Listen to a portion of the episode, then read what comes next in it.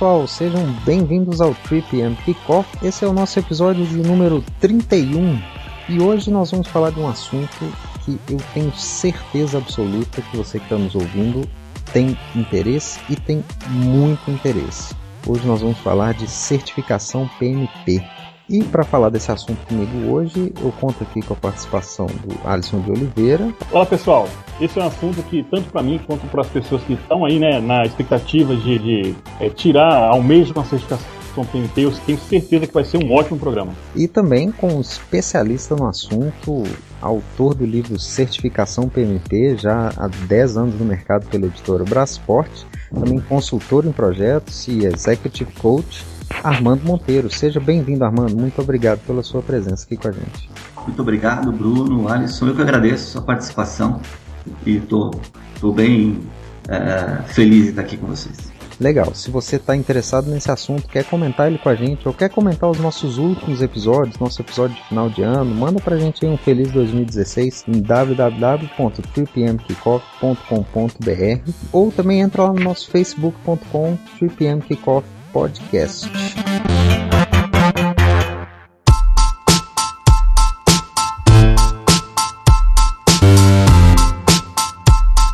Armando, de novo seja muito bem-vindo, tá? É, eu queria começar com uma pergunta básica da básica. Qual você que já está falando sobre o assunto há muito tempo, já escreveu um livro sobre o assunto, agora revisou esse livro para nova regra, do que o PMI lançou para a certificação PMP, qual é a importância que você vê da certificação PMP para o currículo do profissional que trabalha com projetos? É, eu vejo como é, é extrema importância a, a certificação PMP para quem uh, realmente quer atuar nesse mercado. Uh, hoje, né, a certificação ela não é mais uh, um grande diferencial que a gente tinha há 10, 15 anos atrás mas na verdade ela passou a ser uh, um, um, quase que mandatória para você realmente pegar uma posição de fato de gerenciamento de projetos numa empresa aí de médio e grande porte. Amanda, é, complementando essa pergunta, você falou que hoje certificação PMP é quase mandatório para quem quer pegar uma posição de gerente de projetos, de PMO. Quando é que a pessoa deve começar a se preocupar em se certificar PMP? Qual, qual que é o gatilho para que ela comece a se preocupar com isso? Tá. Uh, na verdade, essa questão ela, ela, é extremamente pessoal, porque isso depende muito uh, do plano de carreira de cada um.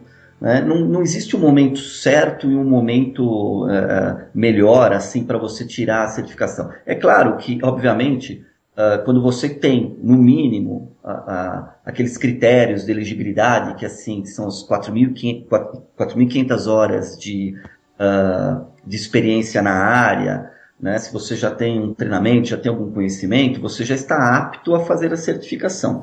Agora, o melhor momento é uma questão de análise para cada um. Né? Então depende muito da, da empresa que você trabalha, depende uh, mais de uma estratégia, porque a grande dúvida, na verdade, eu acho que essa pergunta ela, ela, é, ela é, bem abrangente né, com relação à, carreira de gerenciamento de projetos. O que, que é melhor fazer, uma pós-graduação ou uma certificação uh, ah, PMP? Então isso vai muito do que? É, do tempo que você vai se, uh, se destinar para se preparar, para estudar, ou seja, obviamente uma pós-graduação leva um tempo muito maior. Uh, o preparatório é uma coisa mais intensiva, o investimento que você vai ter que fazer, ou seja, o preparatório também ele é muito mais barato do que realmente fazer um investimento na pós.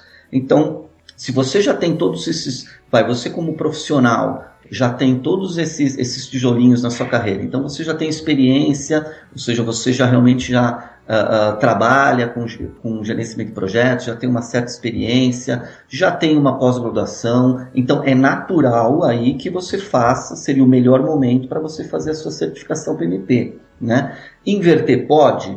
Pode, vamos pensar, olha, eu tenho experiência em gerenciamento de projetos, mas eu não sei se eu faço a pós ou faço a certificação. Aí você pode medir realmente com esses com essas uh, questões que eu coloquei, como tempo, custo, é, até necessidade. De repente, uh, a certificação BMP de repente é algo que nesse momento para sua carreira por uma questão de, eh, de uma posição, de um emprego, você está vendo que o mercado está exigindo demais e você opta por fazer a certificação antes da pós-graduação. Não tem problema nenhum.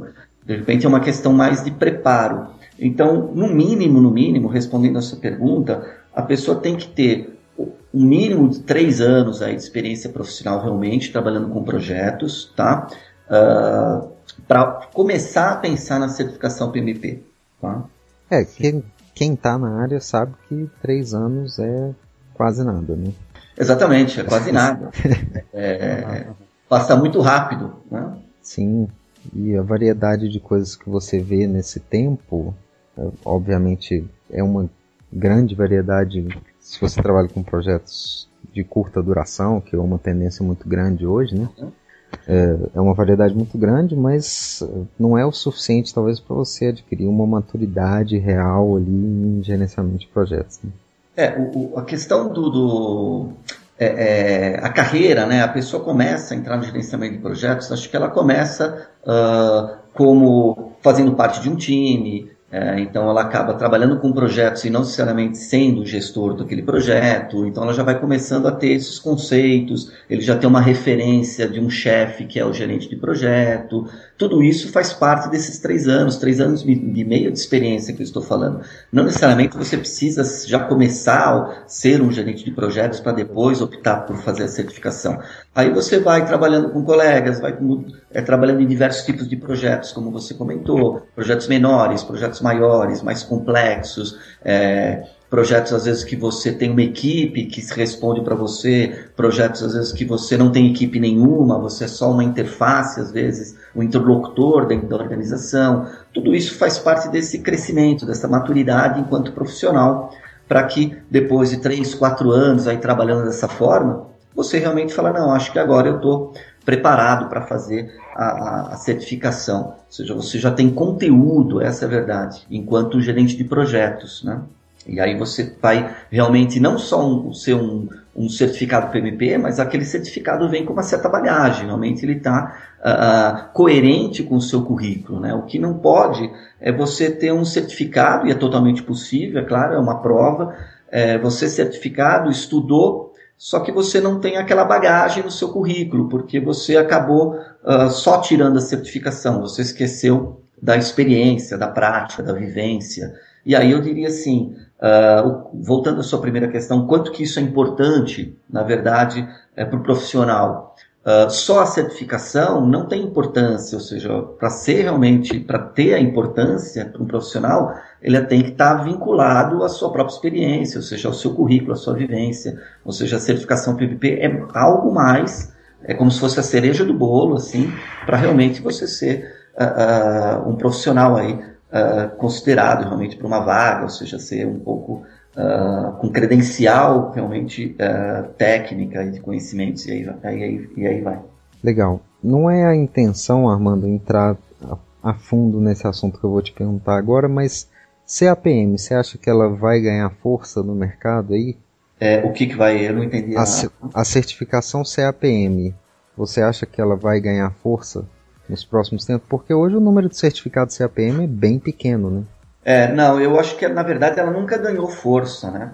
Na verdade, ele, ele é como se fosse um atalho, né? Como se fosse um passo intermediário, uh, né?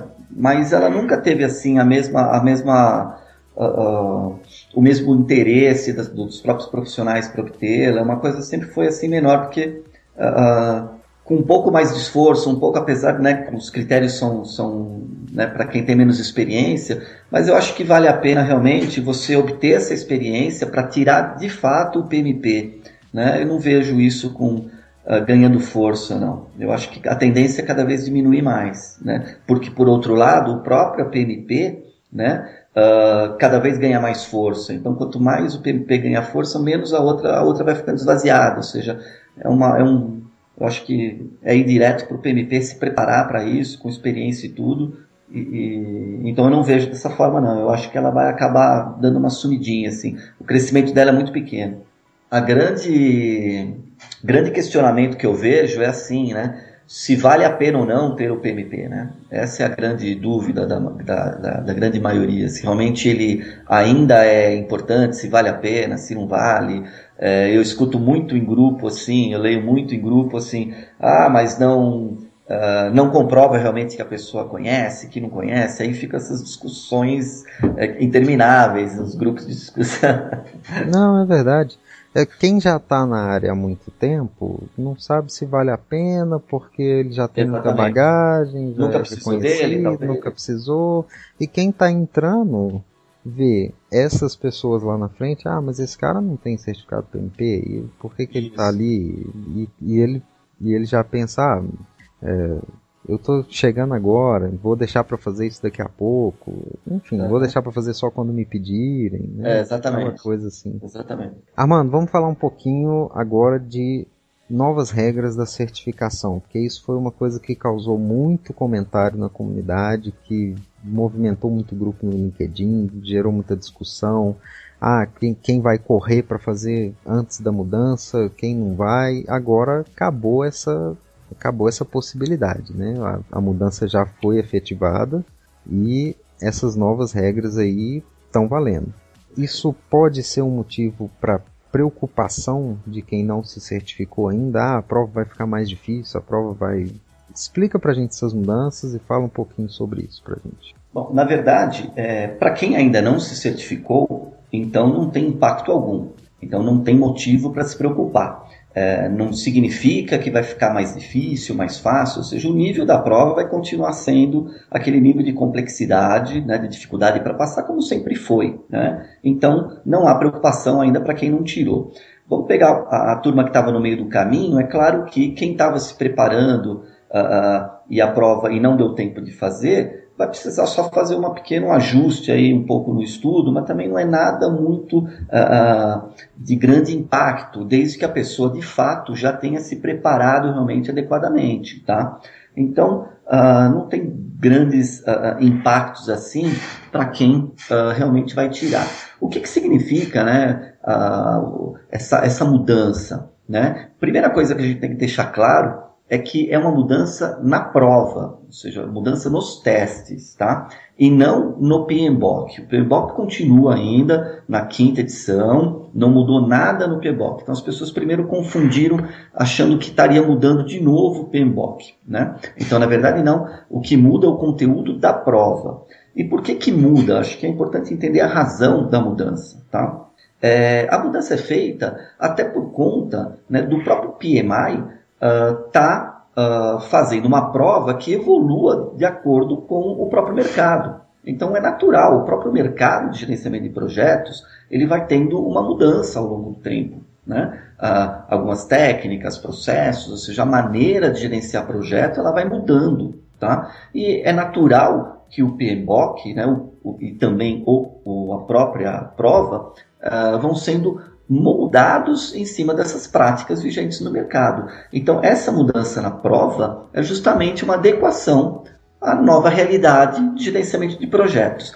Isso é feito a cada 3, 5 anos também uma revisão da prova, tá? Não é a primeira vez que isso acontece. E uh, como que o PMI faz essa, essa mudança? Uh, o PMI tem um, um, o que eles chamam de RDS, que é Road Delineation Study, é, a partir de uma pesquisa global, né? então eles fazem uma pesquisa no mundo todo com profissionais, com empresas que têm maturidade de gestão de projetos e acabam definindo essas novas uh, tendências de gerenciamento de projeto. E a partir daí, deste resultado, o resultado saiu em junho do ano passado, ou seja, essa pesquisa, é que eles fazem essa alteração na prova, ou seja, para ficar coerente com relação à, à, própria natureza do mercado de gerenciamento de projetos. E o, o que muda, na verdade, é uh, praticamente uh, mudam quatro, uh, quatro princípios assim. Primeiro, o que a gente pode colocar é que agora o, a prova, né, o próprio PMI e a prova, naturalmente, vai dar mais ênfase o que na estratégia da empresa com relação aos projetos. Então, o que vai começar a ser cobrado mais, ou seja, o entendimento que se tem, é com relação a, aos benefícios do projeto. Né? Por que, que o projeto foi concebido? Quais são os benefícios desse projeto e uma maneira de medi-los. Então, quando a gente olha dessa forma, você fala, ah, mas isso sempre foi assim. Exatamente, ou seja, não é uma grande novidade, mas agora a prova vai começar a dar, dar mais ênfase nesse aspecto de estratégia, tá? com seus benefícios. Então, esse é um tópico que muda algumas questões, evidenciando esta uh, estratégia da empresa com relação ao projeto. Outra coisa que muda é com relação ao termo de abertura, ou Project Charter, também muito conhecido o termo em inglês. Né? É, é natural, ou seja, o Project Charter, para quem não, não, não sabe o que significa, para que, que serve, é um documento, vai, vamos colocar assim, que oficializa o novo projeto, que ele dá autoridade para o gerente de projeto. Até então, uh, o gerente de projeto, ele pegava um projeto aprovado, a partir de um Project Charter, assinado por uma, por um, pelo chefe dele, por uma gerência sênior, pelo patrocinador, e ele tinha, a partir do Project Charter, ele podia seguir com um planejamento, a execução do projeto, ou seja, fazer o trabalho dele enquanto gestor do projeto. Se a gente está evidenciando agora que a estratégia é importante, que os benefícios do projeto é importante, é natural também que, então que o gerente de projeto comece a participar neste momento. Ou seja, ele começa a participar no momento da concepção do projeto, da ideia do projeto. Então se concorda que uh, a função do gerente de projeto agora, ela vai anterior ao Project Charter, até o, no momento em que nem o Project Charter ainda existe. Por quê? Porque o projeto está sendo ainda concebido. Então, o que se está colocando agora é que o gerente de projeto, né, alinhado com o primeiro item que eu coloquei para vocês, que o gerente de projeto ele participe da decisão dos projetos. E com relação ao termo de abertura, que ele construa o termo de abertura junto com as outras pessoas que estão decidindo. Né? Ou seja, ele vai, ser um, vai ter uma participação mais ativa no desenho, na construção, ou seja, nas informações do projeto Charter, que, que é o propósito, os benefícios, é, o, os principais riscos do projeto, né? como o, o resultado do projeto em si, para que aí sim alguém possa aprovar aquele projeto e aí aquela, aquele ciclo de vida do projeto continua e o gerente continua fazendo a função dele como sempre fez. Outro ponto, né, que seria o terceiro, com relações às lições aprendidas. Né? Uh, o que se normalmente evidenciava no, no PMBOK, nas provas, é que lições aprendidas normalmente eram feitas assim no final de cada fase, é, ao final do projeto, como aquele uh, momento para ver tudo que podia ser feito melhor, como é que a gente vai poder melhorar nos próximos projetos. E agora o que está sendo colocado é que as lições uh, aprendidas sejam feitas em momentos com, com mais frequência, né? não só nessas grandes fases, mas a cada, a cada momento importante, a cada pequena entrega, né? a cada momento, não exatamente grandes fases, mas iterações mais maiores, ou seja, ou seja, com frequências maiores. Eu acho que aí uma opinião particular minha é, vai muito ao encontro uh, das próprias metodologias ágeis, que realmente pregam essa coisa de você fazer lições aprendidas a cada sprint. Então, de certa forma, isso é uma tendência e de repente uh, vai evidenciar um pouco mais essas questões das lições aprendidas, tá? E por último, uh, é a questão dos stakeholders, né? Ou seja, dos envolvidos no projeto. Ou seja, a participação dos stakeholders, o relacionamento, as interações, nesse caso dos stakeholders com todas as pessoas, uh, sendo mais evidenciadas também. Porque, de certa forma, os projetos eles são conduzidos é, por, por pessoas, todo mundo, é, direto e indiretamente, afetado pelos, pelos, pelos resultados do projeto. Tanto que, na edição atual do PMBOK, né, que foi a grande mudança dela, criaram um capítulo só para stakeholders, que até então todo o assunto stakeholders ele era meio que uh, diluído em várias áreas de conhecimento. E aí a última, aí a versão do PMBOK, a quinta edição, ela criou um único capítulo para falar de stakeholders. Então, o que muda é isso né, esses quatro pontos que estou colocando para vocês, tá? Por esta razão de uma evolução natural é, do gerenciamento de projetos ao longo do mundo inteiro, tá? E ao final, né, falando especificamente da prova, são 25% das questões vão ser remoduladas, reformuladas em cima um pouco, uh, considerando esses quatro tópicos que eu, eu passei para vocês. Né? Então, praticamente é isso. Tá? Não significa que ficou mais difícil, mais fácil, simplesmente é uma reformulação. Assim como você cada hora vai fazer um exame de qualquer outra, né? Se você ia prestar o vestibular num ano, no ano seguinte,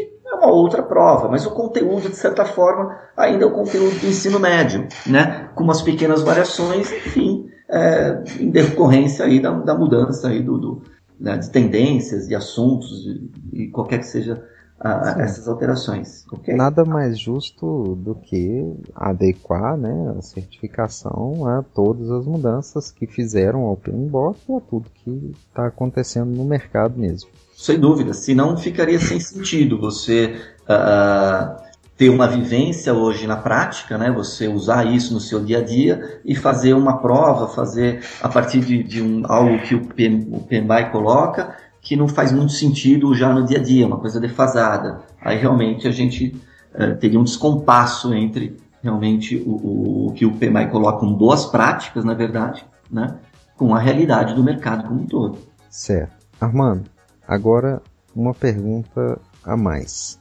Você falou aí que para quem já estava se preparando não é uma grande diferença, para quem vai começar a se preparar, tudo ok, e para quem já tem a certificação, que, que isso impacta? Tem alguma coisa que muda para eles? Não, para quem já tem não muda mais, tá? Pelo seguinte, porque é, não há necessidade de fazer uma outra prova. Você não precisa, para manter o seu título PMP, você não precisa fazer outra prova.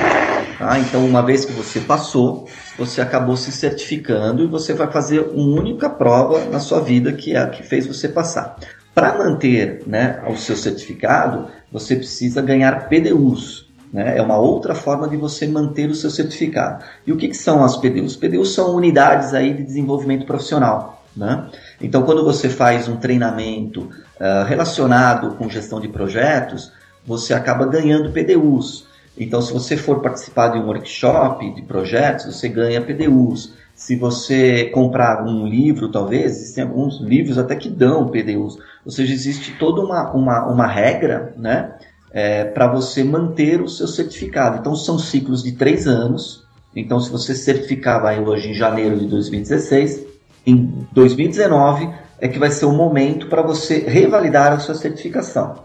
De que forma? Nesses três anos, tudo aquilo que você uh, acabou uh, obtendo de conhecimento, de estudos, se você fez uma pós-graduação, se você fez um curso qualquer que seja ele, aí existe uma tabela, existe todo um, um cálculo a ser feito que vai te dar essas PDUs para você manter, tá? Houve uma mudança também com relação a isso, tá? Uh, houve uma mudança nessas regras, tá? Agora também, para você uh, uh, manter o seu certificado, o PMI agora está colocando como um triângulo de conhecimento, que ele envolve a parte técnica, a, uma parte mais educacional e uma parte mais de conhecimentos, né? Então, assuntos, por exemplo, como uh, soft skills, né, que seriam habilidades, por exemplo, de uh, uh, mais de liderança, vão começar a fazer um pouco mais essa parte, uma parte mais de finanças. Então, agora, se você fizer, eu imagino que vai ser uma tendência, até por conta, né, como eu disse, por exemplo, que um dos tópicos aí da mudança da prova é essa questão do jeito de projeto participar mais das decisões da aprovação, dos benefícios, é, vai ser interessante para o gerente de projeto agora começar a buscar treinamentos com relação à, matemática financeira, a, alguns aspectos realmente do, dos que a gente chama de métodos de seleção de projetos, né? valor, valor presente, valor presente líquido, taxa interna de retorno. Então isso também vai ser considerado agora esse tipo de conhecimento para você manter a sua certificação. Né? Então tem toda uma regra no site do PMI, ele diz exatamente quanto que vale cada tópico desse, uh, e quando você vai em alguma instituição, assim, aí normalmente ele oferece, olha, esse curso te dá 5 PDUs, e por aí vai, é dessa forma que você mantém. Então, com relação à prova em si, para quem já tem, não muda nada. Legal. Bom, vamos falar de preparação para o exame. Tá Hoje eu a gente brinca às vezes que tem mais curso preparatório do que gente querendo se preparar para o preparar. É, lógico que isso é uma brincadeira, mas o é, que, que é o curso preparatório? Ele é fundamental ou tem alguma dica, algum segredo que a pessoa é, precisa seguir para ela poder se preparar? Ou isso vai muito de cada um? O que, que você enxerga em relação à preparação para o exame hoje, para quem quer começar a se preparar hoje? Perfeito, boa pergunta. Olha só, apesar de eu ter uma empresa cujo foco é, é a preparação, né, um dos carros-chefes é a preparação para prepara, né, a certificação PMP, eu digo aqui para você né, e para quem está nos escutando que não é fundamental assim fazer um curso preparatório. Isso é muito pessoal. Né? Agora, existem vantagens em fazer um curso preparatório. O que eu estou querendo dizer é o seguinte: é obrigatório? Não. É, então, é uma questão muito pessoal de cada um. Então, eu vou colocar assim para você um, um, dado. Né? Grande parte dos alunos que, que passam por aqui uh, não fazem a prova. Eles têm o treinamento e acabam não fazendo a prova. Então, às vezes pergunta assim, qual é o índice de aprovação aí do seu treinamento? Eu diria o seguinte, é 100% daquele que faz a prova, mas até 30% nem faz a prova. Isso significa o seguinte, que para você obter a certificação PMP, você precisa de empenho, tá? E aí a questão do empenho vai muito né, de cada um. Então, o que, que significa? É, quando você faz uma pós-graduação, você tem aí um ano e meio, dois, é, com, mesmas, com os mesmos com o mesmo conteúdo, de certa forma, que é cobrado na, na prova de, de certificação. Só que você tem, o, o foco é outro, né? Você tem lá para cada área, você tem um mês aí de, de estudo, ou seja, lá você está pegando conhecimento. Numa pós-graduação, num curso mais extenso, você está aprendendo. Você tá, talvez esteja vendo aquilo pela primeira vez, você está vendo aquilo em profundidade, então ele tem aquele propósito. O preparatório, eu brinco, que é como se fosse um intensivão. Né? Ou seja, o, o após seria o ensino médio, que vê todo aquele conteúdo lá do ensino médio, vestibular, e o preparatório é aquele intensivão, é aquele é o vestibular, é aquele que vai te colocar na, na, faculdade de primeira linha, por quê? Porque ele já tem uma abordagem de fazer você passar na prova a partir de um conhecimento que você já tem, né? Então é onde vai muito de cada um. Então o espírito para quem quer passar na prova tem que ser assim tem que fazer um planejamento assim, olha, quanto tempo eu tenho para me dedicar para isso? Então ele tem que estudar quase que todo dia, de uma forma intensiva, tá? E pode ser assim, dois, três horas por dia, estudando, estudando, estudando, em dois a três meses no máximo, tá? O que acontece é que as pessoas acabam não se colocando isso como uma meta, aí faz o treinamento, aí fica um tempo sem olhar aquilo, depois vai estudar um pouquinho, depois vem Natal, depois volta a estudar e para para o Carnaval, e aí passa três, seis meses, a hora que ele vê aquele conteúdo não está entrando na cabeça dele para fazer a prova. Então você tem, primeira dica, você tem que pôr uma meta. Eu vou fazer o preparatório e não só fazer o treinamento. Após o treinamento, eu tenho que ter tempo para estudar aquele treinamento todo dia, tá? Então o que eu digo? Tem pessoas, por exemplo, que não fazem treinamento nenhum, mas se dedicam a estudar. A diferença qual é? Quem faz o treinamento tem um atalho, né? Quem não faz o treinamento, estuda talvez por conta, ele vai talvez estudar muito mais. Ele vai estudar sem um método, ele vai ter que, ele não vai ter uma, uma ideia de se está bem ou se está mal, ele não tem uma vai, ajuda do instrutor, onde ele tem dificuldade, mas é totalmente possível passar na prova, ou seja, não é mandatório fazer um treinamento. Agora, quando a gente fala de empenho de tempo, e, e aquela coisa do extensivo, o preparatório te dá um atalho muito grande. Você entra para um, um, preparatório de 40 horas, normalmente, vê todos os conteúdos, faz os exercícios, discute aquilo, aquilo vai entrando na sua cabeça, principalmente a maneira como o PMI eh, elabora suas questões, a maneira como ele coloca as alternativas, aquela linguagem, isso vai te ajudando. Quando acaba, você tem que continuar estudando duas, três horas por dia, revendo a, a toda a área de conhecimento, fazendo todos os simulados disponíveis, marcando o tempo. Tem gente que acaba falhando na, na prova porque sabe o conteúdo, mas não treinou fazer 200 questões em quatro horas. Pensa demais, fica na dúvida. Então o preparatório te ajuda nisso. Então você tem que se dedicar, você tem que pôr uma meta. Então você fala, legal, eu vou me inscrever, vou fazer o preparatório, e vou ficar estudando aí nos próximos dois meses uh, eh, para estar tá, uh, me certificando. Outra dica importante: tem gente que esquece de fazer, uh, de submeter a questão da elegibilidade. Então ele faz o treinamento, começa a estudar, depois ele vai fazer todo aquele material que tem que fazer aquela comprovação, escrever a sua experiência com relação ao projeto. Isso demora, isso é chato, é enfadonho. Você tem que pegar informação dos projetos que você trabalhou. Então é legal você até fazer assim, um pouquinho começou o treinamento, já começa a pensar naquilo, já conta com a ajuda do professor, do seu instrutor para te ajudar para te orientar nisso, para que você não caia numa malha fina do PMI, numa auditoria. Então, o instrutor normalmente acaba ajudando para deixar aquilo coerente, e aí você estuda, e aí você acaba realmente se dedicando nesse período. Ou seja, não fazer picado, né? Às vezes eu tenho aluno que, pô, veio para uma segunda época, né? Ele fez o ano passado e volta esse ano. Ah, porque ah, parei, vi no Natal, fui viajar, saí de férias. Se programa. Uh, o meu método pessoal que eu tirei, eu tirei minha certificação em 2004, é, eu tirei um mês de férias após o meu treinamento, um grupo de estudo, eu tirei um mês de férias, fiquei 30 dias de casa estudando. Então eu acordava às 9, estudava até às 6, estudava, fazia exercício, estudava. fiquei os 30 dias só fazendo isso. Tirei férias para isso.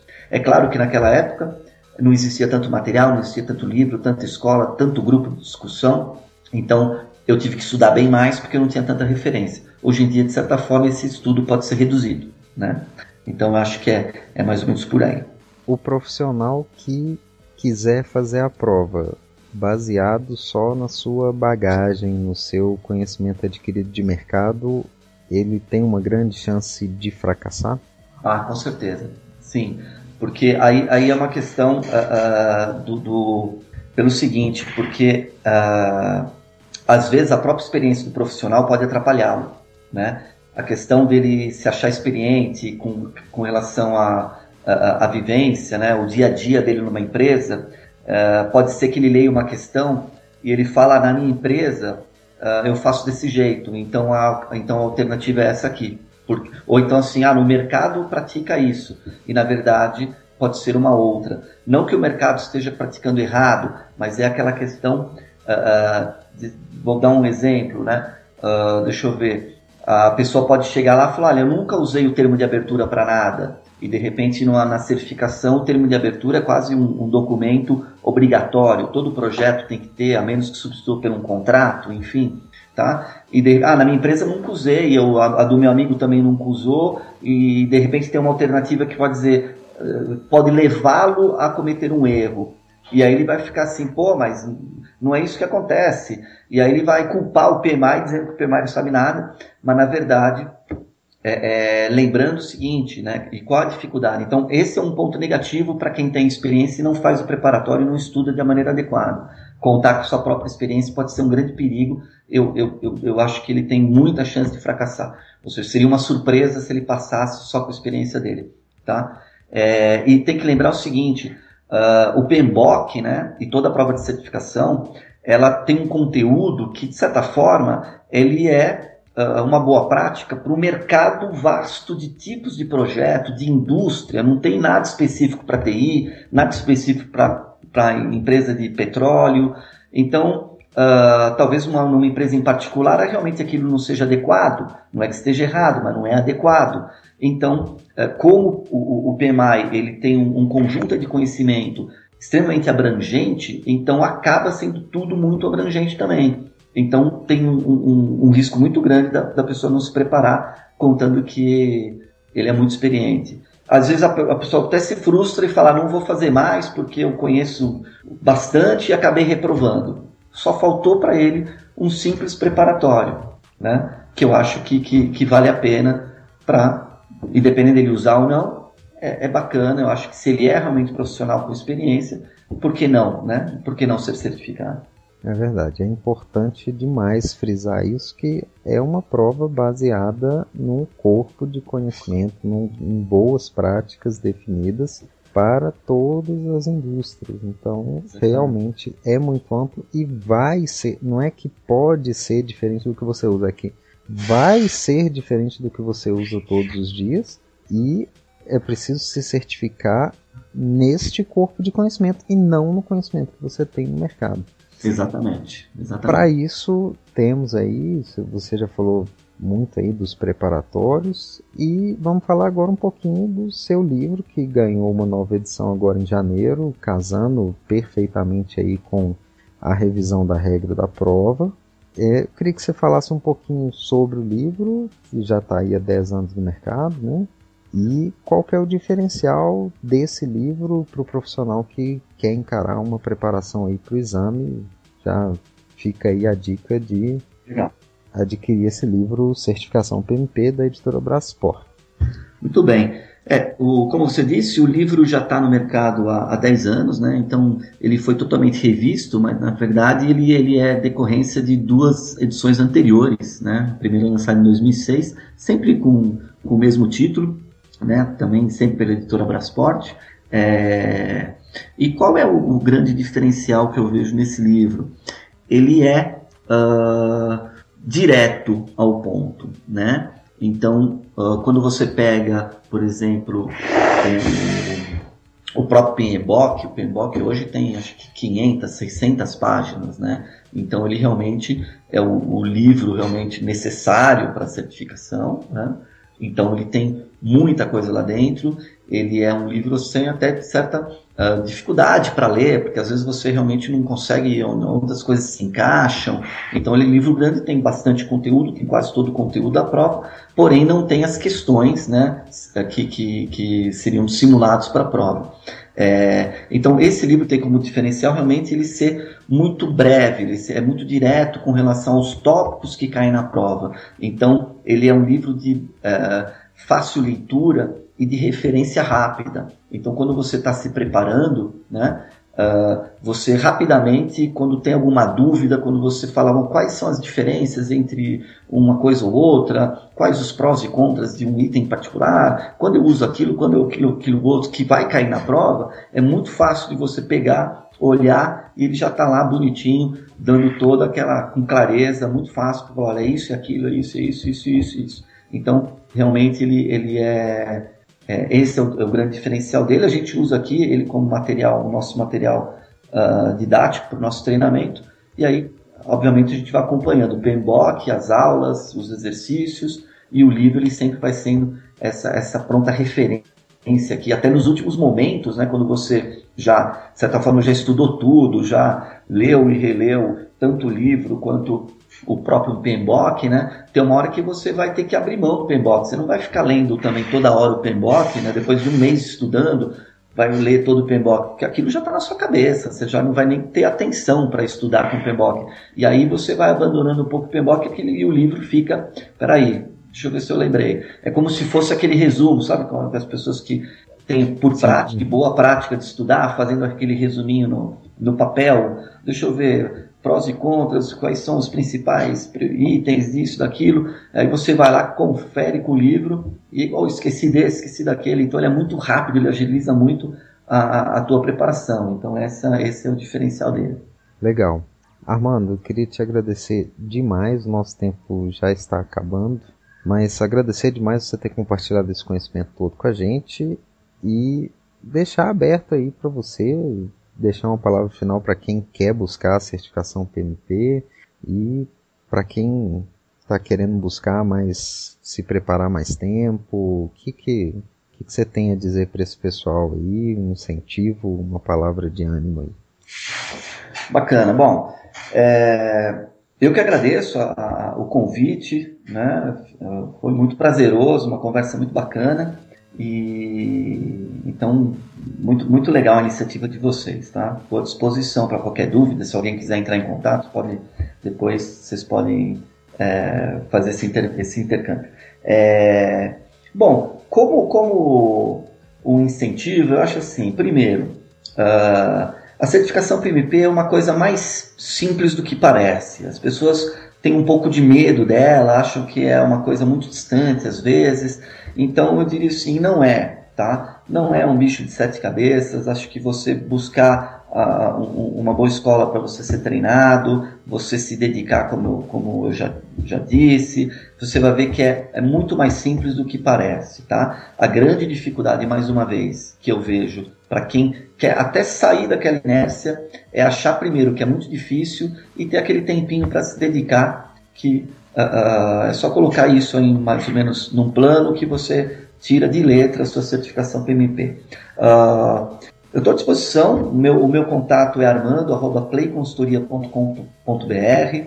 Uh, eu sou responsável pela Play Consultoria, que é uma empresa que faz a consultoria em gestão de projetos, maturidade, metodologias, né? É, alocação de, de, gestores de projetos e também a gente tem a parte de treinamento, que o nosso carro-chefe, mais uma vez, é o preparatório. O nosso preparatório já é, é, ele tem diferenciais aí bem interessantes, desde do, do, do, do valor do preparatório, carga horária, material didático, instrutor, o método de ensino. Então a gente tem a garantia aí também, se você não passar no nosso treinamento, a gente paga 50% da sua segunda prova. Né? Então a gente garante que você realmente vai passar. A gente só não paga 100 na verdade porque a gente considera que tem todo o empenho, o maior empenho, ou seja, mais de 50% do empenho, ele está na mão de quem está se candidatando. Então a gente acha justo um, um meio a meio. Né? É, e estou à disposição para qualquer outro, outra dúvida que, que vocês tiverem. Muito obrigado. Legal. Se você quiser entrar em contato com o Armando, então, armando.playconsultoria.com.br e se você quiser entrar em contato conosco aqui do 3PM Kickoff, entra lá no www.3pmkickoff.com.br, você vai achar esse e todos os nossos episódios lá. Entra lá também no facebook.com.br 3PM Kickoff Podcast, deixa lá um recado pra gente, interage com a gente, nós vamos gostar de receber. Mais uma vez foi um prazer estar com você essa semana e até semana que vem.